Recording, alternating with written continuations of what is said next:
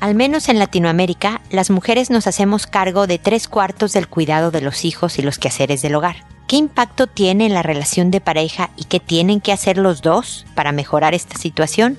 Esto es, pregúntale a Mónica. Noviazgo, pareja, matrimonio, hijos, padres, divorcio, separación, infidelidad, suegros, amor, vida sexual. Toda relación puede tener problemas, pero todo problema tiene solución. Pregúntale a Mónica. Porque tu familia es lo más importante.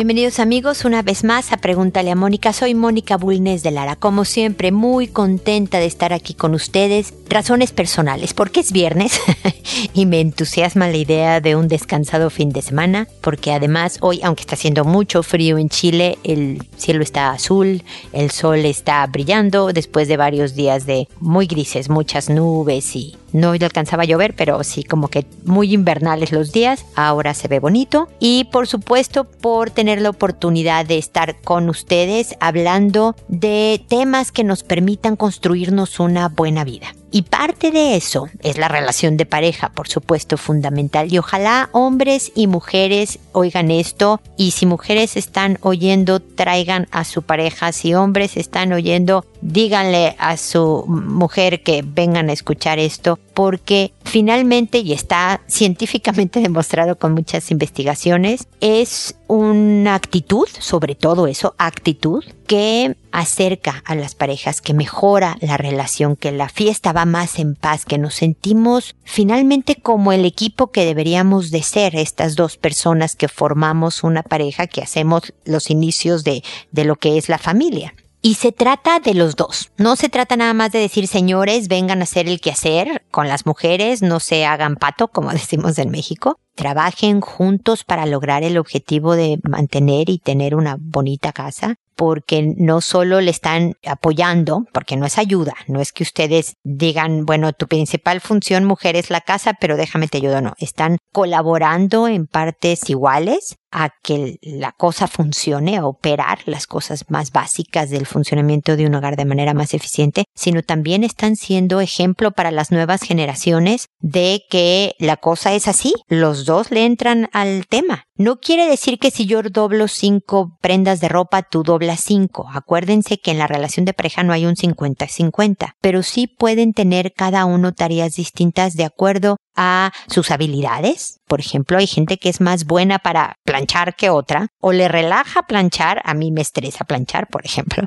y también en las necesidades y tiempos disponibles de cada quien. Pero también por el otro lado se trata de que las mujeres entendamos este concepto. Muchas nos quejamos del machismo que todavía existe, en especial en Latinoamérica, pero la verdad es que las que criamos machos somos nosotras también al pedirle más a las hijas que hagan cosas del hogar, al hacer más por los hijos, por ejemplo, de tal manera que haya esta percepción de que las mujeres estamos un poco para atenderlos, etcétera. También para, como la casa, nada más por años, y la historia lo que indica fue más nuestro territorio, somos muy controladoras de ese territorio. Entonces viene el señor dispuesto a hacer su labor de, no sé, cambiar un pañal, y ahí estamos atrás de él dándole instrucciones, corrigiendo lo que está haciendo, quejándonos reclamando que no lo está haciendo adecuadamente y por supuesto desmotiva al hombre a que vuelva a intentarlo, ¿no? ¿Sabes qué? Toma tu hijo, toma el pañal y tú hazte cargo porque evidentemente yo no lo hago bien. Entonces sí se trata de un tema de los dos. Recuerden que no se consigue que tú colabores más con reclamos, quejas, malos modos, sino verdaderamente hablando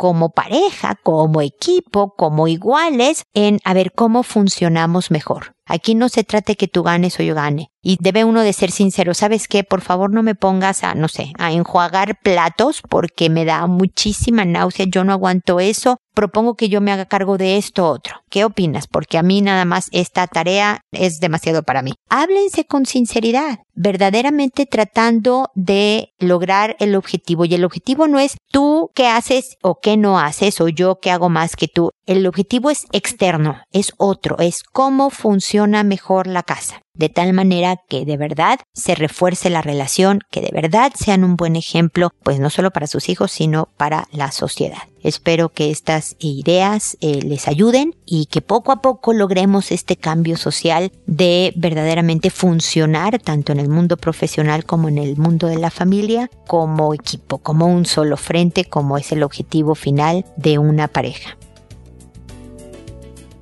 Muy bien, este es mi comentario inicial. Como siempre, los invito a suscribirse a mi podcast a través de iTunes o a través de cualquier aplicación de podcast que encuentren en, Internet. Suscribirse no tiene costo y ustedes recibirían nuevos episodios conforme se van publicando para seguirme escuchando si eso les gusta, si no, no.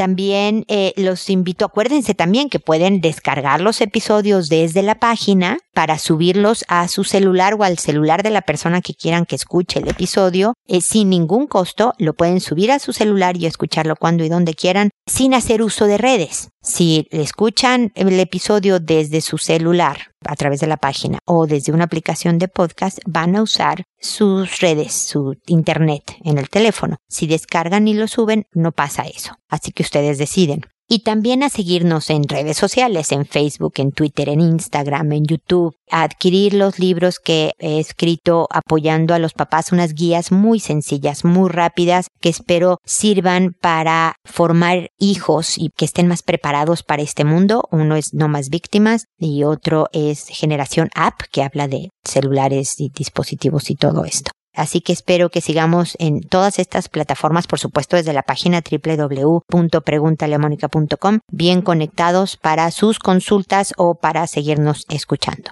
Ahora me voy precisamente a responder a sus mensajes, a sus consultas. Lo hago por orden de llegada. A todos les cambio el nombre, se los invento yo. Eh, de hecho, voy por orden alfabético y agarro nombres que me sugiere eh, Google en Internet, de tal forma que ustedes estén tranquilos de que no tengan ningún dato personal su mensaje. Nadie va a saber quiénes son, ni de qué país. Me escucha gente de todas partes del mundo en donde haya una persona que hable español, así que nadie sabe quiénes ustedes para que sepan que son anonimato está garantizado, contesto en audio y no directamente en un mensaje respondiendo a tu correo, porque tengo la idea de que muchas personas que no me han escrito están escuchando y pueden encontrar una idea, una sugerencia, una estrategia útil en su vida a través de mi respuesta a tu consulta. Por eso agradezco que los que me consultan ayudan también a multiplicar este apoyo que debemos de hacer entre todos para que nuestra vida mejore. Y hoy empiezo con Hali, que me dice, hola Moni, eres un sol.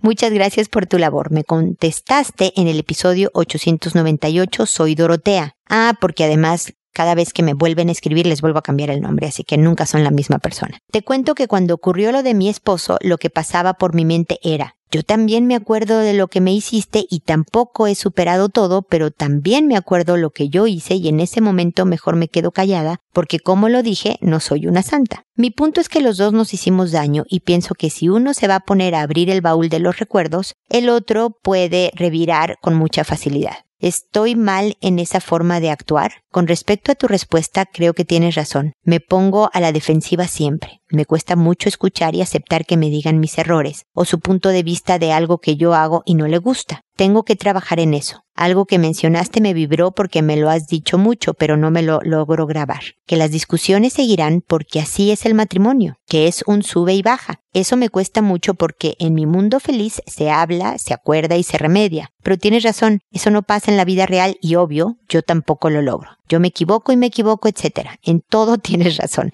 Gracias por la sacudida virtual. Abrazos grandes. Pues abrazos grandes para ti, mi querida Hali. Mira, la verdad es que efectivamente el matrimonio es un sube y baja constante, hay discusiones, no es que ya nos organizamos en todo y no volvemos a discutir, pero también deben de ser pocas y esporádicas. Si todos los días estás discutiendo con tu marido, sí hay broncas aquí, hay cosas que trabajar intensamente. ¿Me explico? Porque no debería ser diario. Deberían ser etapas cortitas, ojalá, en donde puedan darle la vuelta rápidamente porque han aprendido, han tenido, han aprendido habilidades nuevas de cómo llevarse mejor, me explico. Y efectivamente el quedarte callada ayuda en el sentido de que si me vengo de lo que tú me hiciste, ¿sabes qué? Pues tú me heriste, yo también te hiero. Ah, pues como tú también me heriste, ahí te va una más grande, es el cuento de nunca acabar. A lo mejor en el momento de la discusión quedarse callada es útil, sobre todo si vas a contestar una barra basada, me explico algo muy fuerte o algo muy doloroso de lo cual te puedes arrepentir después. Pero no sirve quedarse callada para aguantar cosas de las que definitivamente no estás de acuerdo. Vale la pena callarse, dar un paso atrás y reflexionar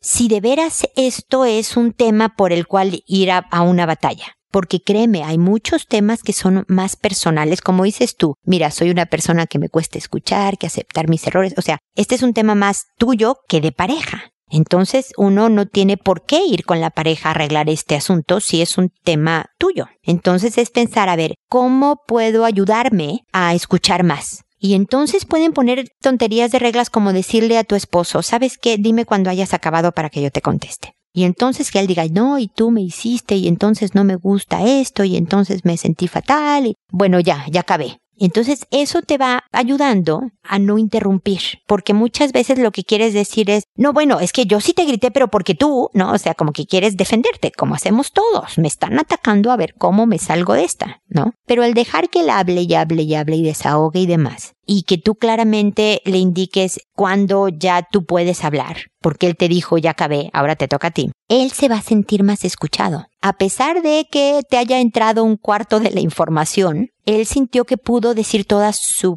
pieza, ¿me explico? Otra idea, Jali. Puedes, por ejemplo, apuntar si se te pasa o recordar, si no se te pasa, lo que te está diciendo. Y luego refleja, regresa. O sea, lo que tú me estás diciendo, Juan José, no sé cómo se llama tu marido, ¿no? Pero es que te molesta que yo, ah, ah, ah, ah, lo que me estás diciendo es esto, para que él te diga, eh, sí, fíjate que efectivamente eso es lo que me molesta, o no, no, no, lo que estoy diciendo no es esto, sino esto otro, para confirmar que los dos están hablando el mismo idioma, para después concretar en una acción específica.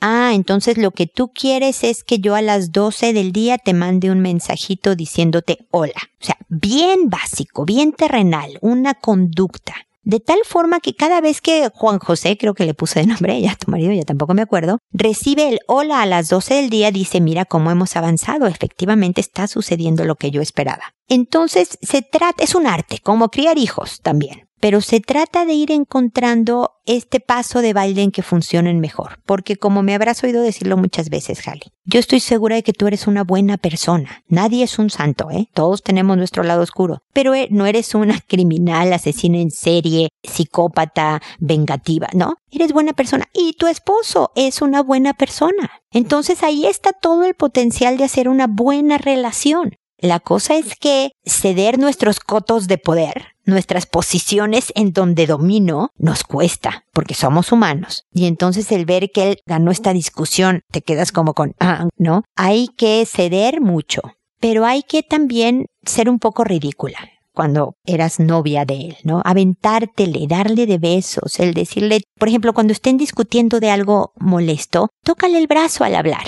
Yo sé que la, el sentimiento a lo mejor es más bien de rechazo, de alejamiento, de, ah, no te aguanto. Pero si haces lo opuesto, acercarte y tocar, de verdad el tono cambia, la, la conversación es diferente, hay un, una conexión fundamental. Entonces, bueno, yo espero que todas estas ideas te ayuden. Hay mucho que trabajar, te quedan muchos, muchos años de matrimonio, mi querida Jali. Con suerte yo voy a estar aquí dándote lata para acompañarte en este proceso, que créeme, para mí, con casi 27 años de casada y casi 7 de noviazgo, imagínate, tengo más de 30 años con, con este hombre, ha sido toda una aventura, no ha sido fácil, hemos tenido unas épocas complicadas, pero acá estamos, la verdad es que de verdad bien y queriéndonos mucho, así que quiero decirte que sí se puede, no en todos los casos, no en todos los casos, y también está bien decidir, para los que nos están oyendo que no funcionó su relación, que a veces o era lo mejor, o por lo menos ahora has aprendido muchas cosas que te lleven a, estar mejor como persona, pero de que se puede lograr una relación buena, cercana, cariñosa por décadas, definitivamente se puede, así que espero que sigamos en contacto, ¿ok?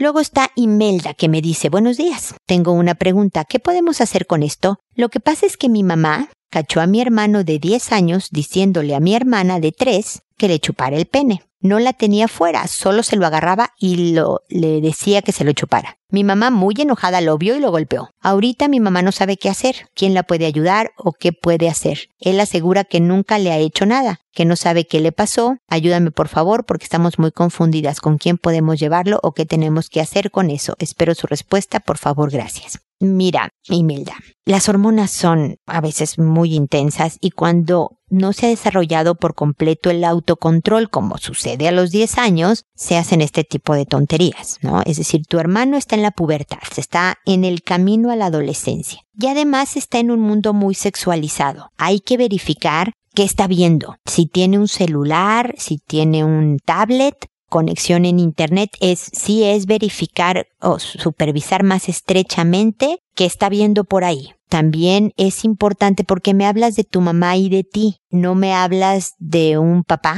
No sé si esté por ahí, que tengas un papá viviendo en casa y si no está un papá presente, aunque no viva en su casa, pero que de verdad los vea como hijos, entonces también se requiere de una conversación como de hombre a hombre. La verdad es que las mujeres somos perfectamente capaces de sacar adelante a los hijos, pero los hombres son fundamentales también para dar esta perspectiva distinta a la de nosotros, esencial para completar su visión del mundo. Es decir, por más que yo me aferre y trate de darle a mi hijo toda una visión, no tengo un cerebro de hombre, no soy un hombre y por lo tanto me van a faltar ciertas informaciones. Por lo tanto, ojalá haya un abuelo un tío tuyo, alguien que tú sepas que es persona confiable y de valores similares a los de tu casa, que también pueda hablar con él de cómo manejar estos impulsos. Definitivamente no puede estar solo con la hermanita de tres años. Tiene que lo que tu hermano necesita es empatía. Pon a tu mamá a escuchar, por favor, esto que te estoy diciendo para que entre las dos eh, sepan más o menos la estrategia.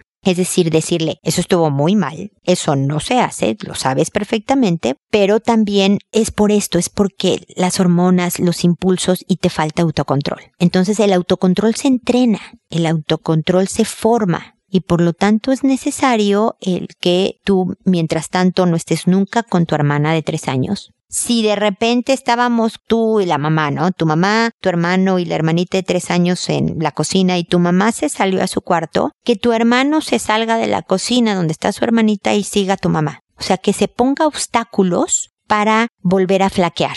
Mira, salte a jugar con la pelota, date una vuelta corriendo a la manzana, date, métete a bañar, ¿no? Con, con agua fresca. Eh, dale todas estas estrategias que le ayuden a comportarse mejor. Si siente el niño, si ahí se quiebra y ya se abre y dice, no, es que mamá todo el tiempo pienso y quiero hacerlo con muchas niñitas y todo esto, entonces sí puedes buscar a un especialista que pueda diagnosticar y tratar al joven y a darles a ti y a tu mamá pues una orientación de cómo manejar a este jovencito. Pero si no es así, si nada más el niño estaba diciendo, ah, déjame me aprovecho de mi hermanita de tres años, que sería un abuso y en unos años más sería un delito de cárcel, y es importante también que lo sepan, pero fue un impulso tonto eh, provocado por su etapa de desarrollo y el poco autocontrol, entonces hay que refrenarlo, darle opciones y mantenerlo vigilado. Esa es mi conclusión. Ojalá nuevamente esta conversación con una persona que también él respete el sexo opuesto es fundamental para ayudarlo y que tenga estas conversaciones de hombre a hombre, ¿no?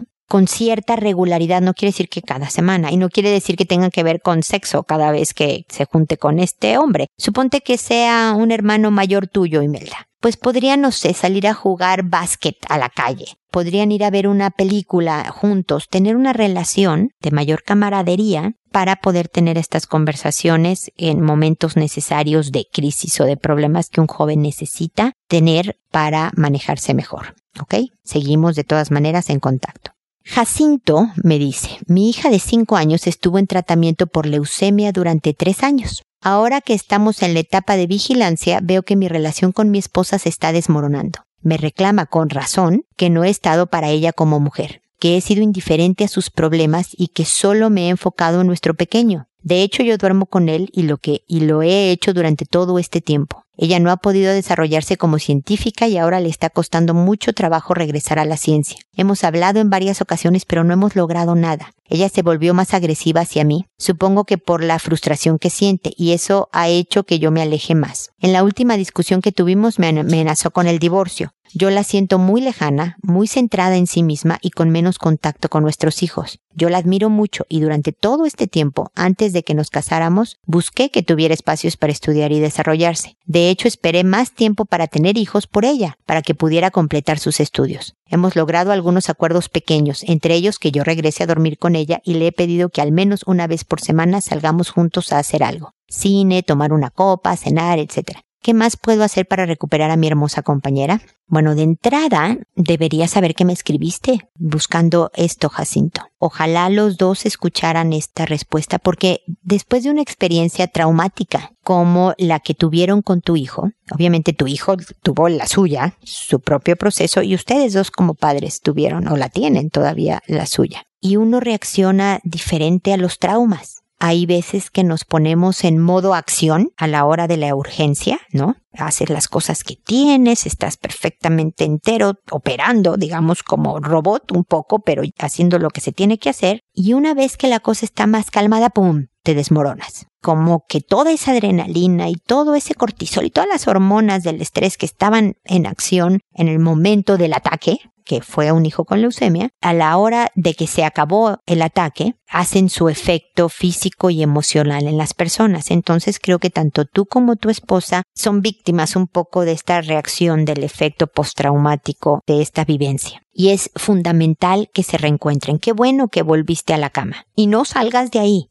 Si pasara cualquier otro tema familiar, que yo espero que no tenga nada que ver con una leucemia de un hijo, sino que eso ya sea capítulo cerrado, regresa a tu cama todas las noches. Lo he dicho, Jacinto, tú me imagino que me habrás oído. Primero es la relación de pareja, incluso cuando el hijo está enfermo, porque este pequeñito de cinco años necesita a papás que estén unidos, fuertes, al pendiente uno del otro, para incluso funcionar mejor en tratarlo a él. Entonces, que no vuelva a suceder el separarse físicamente, digamos, y ser capaces de regresar emocionalmente. Váyanse, como lo decía al principio con Halley, muy a lo terrenal. ¿Qué conducta? Cuando ella te dice eh, que la tienes abandonada como mujer, ¿a qué se refiere? ¿Qué a ella qué, qué tendría significado de ya me está haciendo caso como mujer? ¿Qué acciones? Relaciones sexuales, por ejemplo, salir a la copa, el que le digas que está guapa, bonita, el que, que le ayudes, no sé, eh, o que colabores, ya ves, yo también digo ayudar en las cosas de la casa, que colabores intensamente en las labores de la casa. ¿Cómo se podría describir en conductas concretas para ella el sentirse considerada como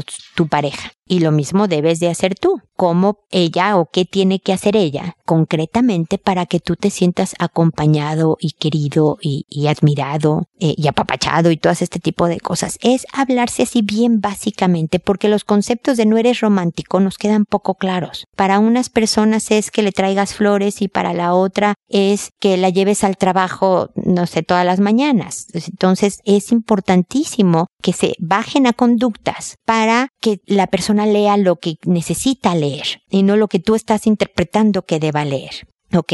Así que es un trabajo de paciencia y es un trabajo de muchos halagos y que toma tiempo, pero los dos tienen que trabajar. Tampoco se trata de como yo me siento con la ofendida, yo estoy acá y quiero recibir. También la disposición de recibir es fundamental y es el primer paso que la otra persona hace. Y por supuesto entregar otras cosas. Los dos han sufrido mucho, cada quien lo manejó a su manera y es importante encontrar nuevamente, encontrarse nuevamente para, para seguir sufriendo y procesando a su manera, pero juntos, pero de la mano, aceptando cómo es el otro y apoyándose en un momento dado, ¿ok? Así que bueno, ojalá estas ideas hayan servido. Seguimos de todas maneras, como siempre sabes, Jacinto, en contacto. Katia, por otro lado, me dice, hola Moni, ¿cómo te va? Mil gracias por existir. Te cuento algunos puntos de cómo van las cosas con mi esposo. Él no quiere terapia de pareja, nunca ha querido, Y es por eso que yo estuve un tiempo otra vez en terapia y escuchando tus episodios. Él dice que yo soy grosera con él, tipo por cosas como que si vamos a tomar la siesta, yo pongo el lavavajillas, yo le expliqué que había muchos platos sucios y que iba a necesitarlos y el espacio para la hora de la cena, que es enseguida de la siesta, y me dijo, solo te pido que me preguntes. Ok. Siguiente día le pregunto y otra vez se enojó. Y cuando se le bajó le pregunté y le dije, tú me dijiste que te preguntara y que no habría problema. Y después de pensarlo dijo, la verdad es que depende de mi estado de humor que lo que hagas me haga enojar o no. Sas. ¿Yo qué puedo hacer con esto, Moni? Cuando no hace algo que le pido, me molesto. Y él me dijo, tú solo recuérdamelo.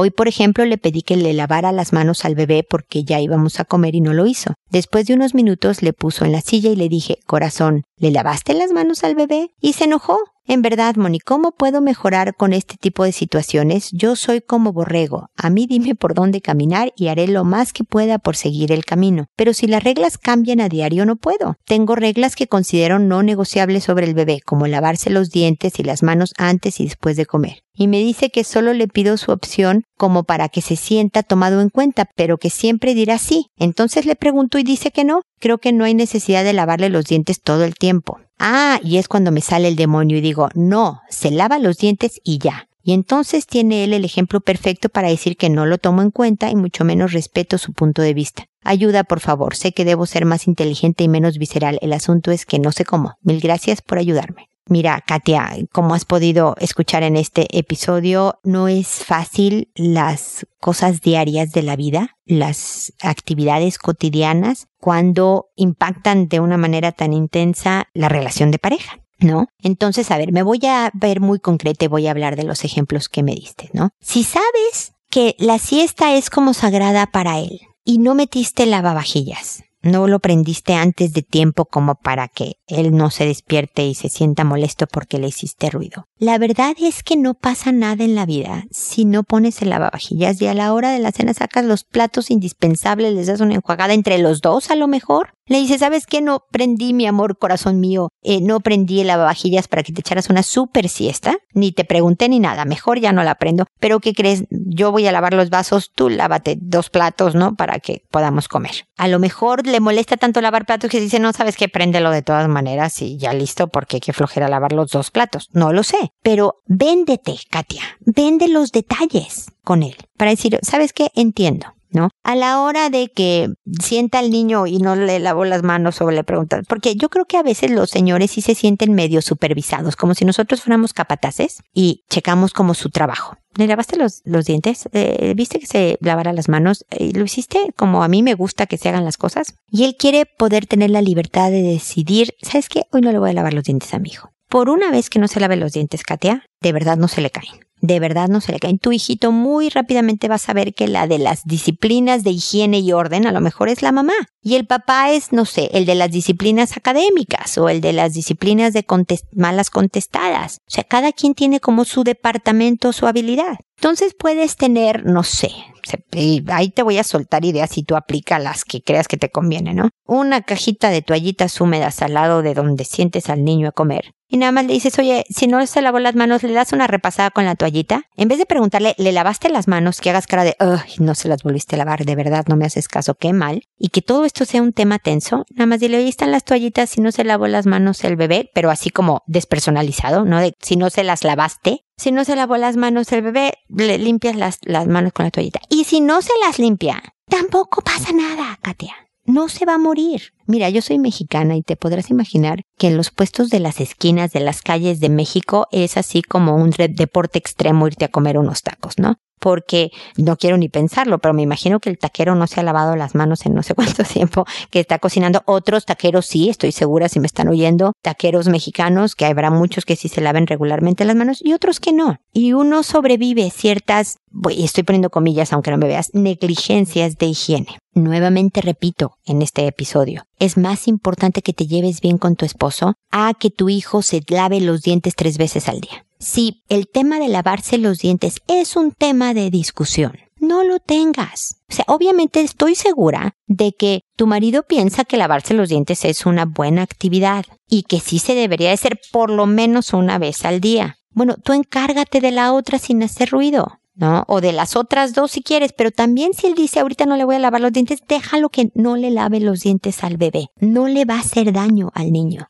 Tiene que saber que las reglas no tienen que ser tan estructuradas y fijas y duras. Tampoco se trata de enseñarle que todas las reglas se rompen y hay que hacerlo ilegal todo el tiempo, por supuesto. Pero es un poco el calmar nuestros demonios de control o de nuestras ideas fijas de que yo sé que esto es lo mejor. Hay veces que tú vas a saber, no sé, que tu esposo dice, vamos a castigar al niño así, ya más grande, ¿no? Se portó mal y entonces tal. Y a ti te parece que no va a funcionar, ese castigo no le va a ser efectivo porque conoces a tu hijo, pero ¿sabes qué hay lo que a uno debe de hacer? Decirle, perfecto, ese castigo tiene, y hablar. Si se portó mal, que sufra estas consecuencias. Y te callas la opinión de que tal vez no, y cuando definitivamente no funciona el castigo y el niño vuelva a hacer lo que hizo antes, en vez de decirle tú a tu marido, ves, te lo dije, yo sabía que no iba a funcionar ese castigo porque conozco a mi hijo, lo que debimos de hacer es, esa es una actitud combativa de rechazo. Una de equipo es decir, sabes que no nos funcionó ese castigo, fíjate, no nos, en equipo, los dos, en el mismo barco, un solo frente, Katia. ¿Qué te parece si ahora intentamos esto? Tu marido va a estar mucho más dispuesto a escucharte, a intentar otras cosas, a saber que se, se hizo lo que él decía sin ser criticado, sin ser minimizado ni nada. Tomado en cuenta, se hizo lo que él dijo. Y después va a funcionar mejor la disciplina del niño. Cuando se trata de ganar la batalla de yo sé más que tú, definitivamente el objetivo aquí no es el bien del niño, sino el yo obtener una posición de poder. Y aquí se trata, por ejemplo, del bien del niño. Yo sé que lavarse los dientes es del bien del niño, pero tú me dijeras, ¿sabes qué? Es que se lo lava una vez por semana si yo no se los lavo. Ah, entonces si te digo, no, aquí por lo menos, por lo menos, una vez al día. Lo perfecto son tres, el mínimo estándar es dos, ¿ok? Pero si es motivo de pleito, discusión y alejamiento, entonces si te digo, los dientes, la intensidad de lavarse los dientes no vale la pena. La regla estricta de tres veces al día no vale la pena. Por supuesto, Katia, tú lo sabes, esta es mi opinión. Tú decide lo que consideres que sea mejor para la cultura de tu familia, para la forma de ser de tu pareja y tú. Yo nada más te suelto ideas para que si alguna funciona, la apliques, ¿ok? Seguimos en contacto. Y luego está Lisbeth, que me dice, estimada Mónica, soy mamá de dos niñas. Te escribo por una situación sucedida ayer en la mañana, la cual no me deja dormir. Mi sobrino de ocho años se quedó a dormir el sábado porque sus padres se están separando por lo cual durmió en la misma habitación que mi hija mayor de ocho años. En la mañana se despertaron muy temprano y estaban conversando. Después se quedaron en silencio por lo que asumí que se quedaron dormidos, pero mi esposo se levantó a ver qué hacían y escuchó a mi sobrino decirle a mi hija, hazme cariño en todo el cuerpo, no solo ahí, y me besas. A lo que mi hija respondió, solo beso en la mejilla. Yo conversé con ambos por separado, lo que me preocupa, obvio, es mi sobrino. Pero mi hija, para saber si es que la tocó, lo besó, cómo lo hago. Tengo miedo, atenta a tu respuesta, saludo. Mira, Lisbeth, esto es una exploración de los dos niñitos, obviamente iniciada por tu sobrino, pero los dos son de la misma edad, tu hija se comportó con toda la altura de las circunstancias, solo te doy un beso en la mejilla, no me molestes, ¿verdad?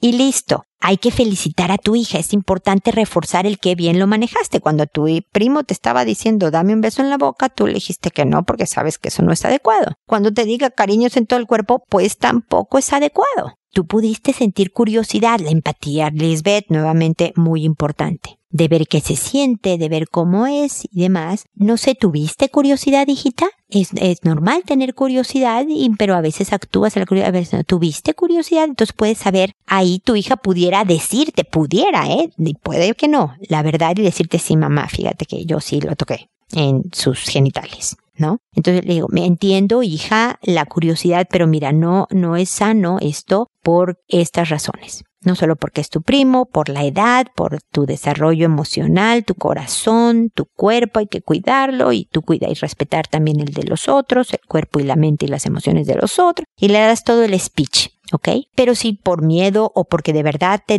no lo hizo, te dijo, no, no lo toqué, pues qué bueno, hijita, hablaste muy bien de eso y vuelves a darle el speech porque a la edad y el cuerpo y el respeto del tuyo y tus emociones y también de las le das el mismo speech. Comentas con los papás de tu sobrino lo que sucedió porque está en la misma etapa de curiosidad y de intentonas o porque se están separando los papás, lo están supervisando menos y el niñito está viendo videos inadecuados o veto a saber, los papás tienen que hacerse cargo también de este niñito. Las reglas en tu casa, por eso qué bueno que hablaste con ellos por separados, en mi casa no hay ninguna posibilidad mantener la supervisión más cercana cuando estén los dos primitos juntos y listo. Pero no se trata de una conversación. Luego en tres meses vuelves a comentar algo con tu hija porque hubo un comercial, porque hubo una situación. O sea, esta es una formación en sexualidad que va a continuar de verdad hasta la vida adulta con tus hijos. Entonces, creo que lo manejaron bien, creo que no es nada de emergencia ni, ni de, de, una situación de abuso, ni mucho menos, pero falta unos pequeños detallitos que estás por, por obtener y que la cosa sea una oportunidad formativa y sigan adelante, ¿ok? De todas maneras, Lisbeth, sabes dónde encontrarme para cualquier otra consulta que yo te pueda apoyar al respecto. Y espero también, amigos, que nos volvamos a encontrar en un episodio más de Pregúntale a Mónica, porque ya saben, su familia es lo más importante. Hasta pronto.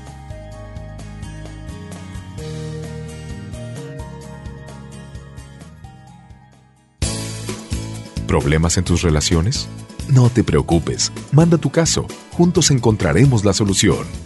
www.preguntaleamónica.com Recuerda que tu familia es lo más importante.